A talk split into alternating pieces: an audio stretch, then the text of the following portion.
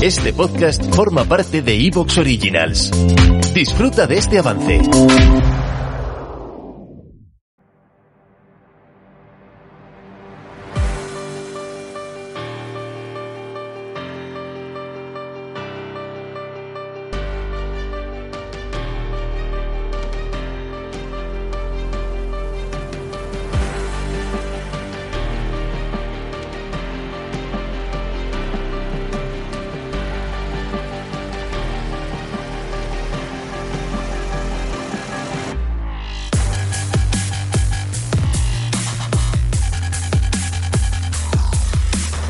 Muy buenos días, muy buenas tardes y muy buenas noches, según a la hora que nos escuchéis. Amigas y amigos oyentes de Colectivo Burbuja, os doy la bienvenida a un nuevo programa de radioactividad Economía Directa. Hoy tenemos con nosotros a Antonio Turiel. Muy buenas noches para nosotros, Antonio. Buenas noches, ¿qué tal? Tenemos también a Daniel Rueda. Muy buenas tardes, muy buenas noches, Daniel. Muy buenas noches, un placer estar por aquí de nuevo. Y tenemos también a David del blog Historia, Economía, Filosofía. Buenas noches, David. Hola, buenas noches a todos. Y por supuesto al organizador del programa, Rafael Íñiguez. Muy buenas noches, Rafa, y muchas gracias por organizar el programa. Hola, muy buenas noches. De nada, es un placer. un placer también. Hoy vamos a hablar evidentemente de la crisis, terrible crisis sanitaria que está atravesando eh, pues ya podemos decir que el mundo entero, pero que está golpeando especialmente en algunos países, y entre ellos, desgraciadamente, España, que es ahora mismo el segundo país del mundo que, está más afectado por la pandemia global, por el COVID-19, el coronavirus que surgió en, en, China y que, como digo, está ahora especialmente azotando a países como Italia y como España. Hoy más de 200 muertos en España, en Italia, pues la situación es dramática. Como, como digo, han tenido hoy más de 600 muertos. La mayor parte de los muertos de Madrid eh, perdón, se han producido en Madrid, lo cual quiere decir que probablemente hoy la mortalidad en Madrid haya sido el doble de la habitual y la mitad de la mortalidad ya se haya debido simplemente al coronavirus. Es una situación evidentemente mm, dramática para el, para la población, para el sistema sanitario, que se encuentra virtualmente desbordado en sitios como Madrid, el epicentro ahora mismo de, esta epidemia en España. Y tenemos también gravísimos problemas económicos, por supuesto, causados eh, por las necesarias medidas de contención para que esta situación no se deteriore todavía más. Hablaremos también de estas medidas de contención y si son las más adecuadas y qué otras medidas se, se, podrían tomar. Porque desde luego hay mucha, mucha controversia sobre lo que está pasando y sobre si se podrían haber hecho las cosas de otra manera y también sobre si se podrían estar haciendo de otra manera.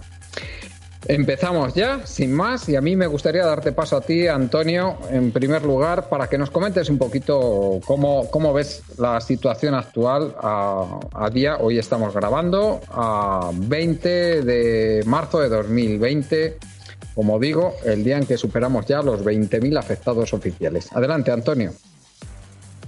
Bueno, es curioso que me des el paso a mí, teniendo en cuenta que mi campo de especialización no tiene nada que ver con, con la medicina ni con la epidemiología, pero bueno, supongo que lo que te interesa que comentes son los temas que yo me suelo ocupar y en particular, pues evidentemente que estamos delante de una chispa, de un desencadenante, de una crisis mucho más profunda que se veía alarmando desde hace tiempo, que esto además en, eh, en, este programa se ha denunciado muchas veces, que se venía gestando una crisis económica que probablemente iba a explotar en 2020 yo creo que había muchos problemas, muchas contradicciones de muy difícil resolución y particularmente comentaré ahora algunas respecto al tema de la producción de petróleo, que es el tema que me ocupo yo.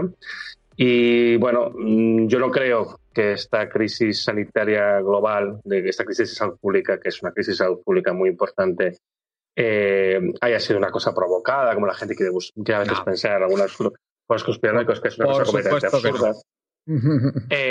pero evidentemente está siendo aprovechada para hacer una serie de ajustes en el sistema que eran inevitables que se tuvieran que hacer y yo creo que están cargando un poco más la mano de la cuenta aprovechando esta situación delante de la situación de pánico en la que estamos, porque evidentemente estamos todos muy preocupados por lo que está pasando, todos pues que más que menos, pues lo vimos con cierta angustia, yo particularmente en mi casa, que mi mujer es médico, pues, uh, pues evidentemente todos tenemos una preocupación legítima y se está aprovechando para profundizar en ciertos aspectos, ciertos ajustes que realmente se tenían que hacer y que ahora nadie va a ponerse a cuestionar porque toda la información pública está ocupada en el tratamiento informativo de la progresión de la pandemia y muy poco en todas las otras cosas que ya iban pasando y las que se continúan pasando que han quedado completamente silenciadas.